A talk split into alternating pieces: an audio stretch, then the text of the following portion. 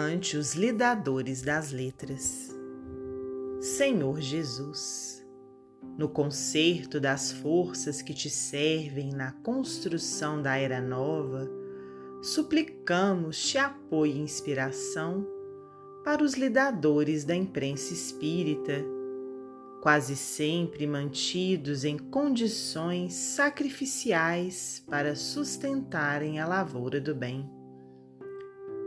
Sobretudo, Mestre, permite possamos mencionar, diante do teu amparo, aqueles a quem a abnegação situou nos mais duros místeres.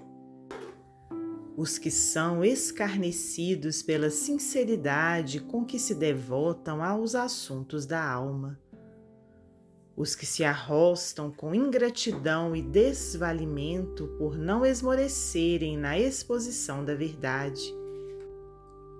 Os que são tentados com vantagens dinheirosas e preferem usar no rigor da carência sem te deslustrarem a confiança.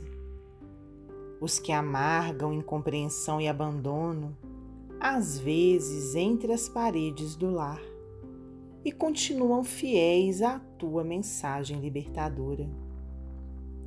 Os que são tidos à conta de obsessos, tão somente por te exemplificarem os ensinos, distanciados de humanas conveniências os que trabalham gratuitamente na exaltação da tua causa, entre as fadigas do corpo e as exigências da profissão. Os que compreendem a dignidade da ideia espírita, elevando-a sempre, sem jamais rebuçá-la em sarcasmo ou crueldade, a pretexto de esclarecer os semelhantes.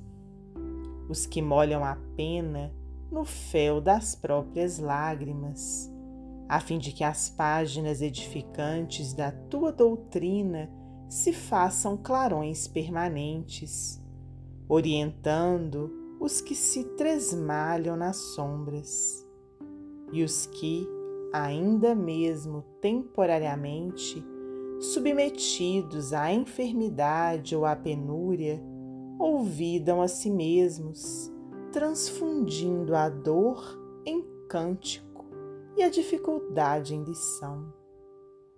Senhor, conduziste-nos o coração para Deus, ensinando-nos a solicitar-lhe o pão nosso de cada dia.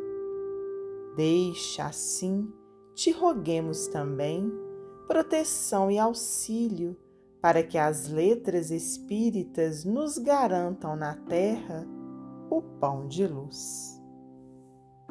Emmanuel, psicografia de Francisco Cândido Xavier, do livro Fé e Vida.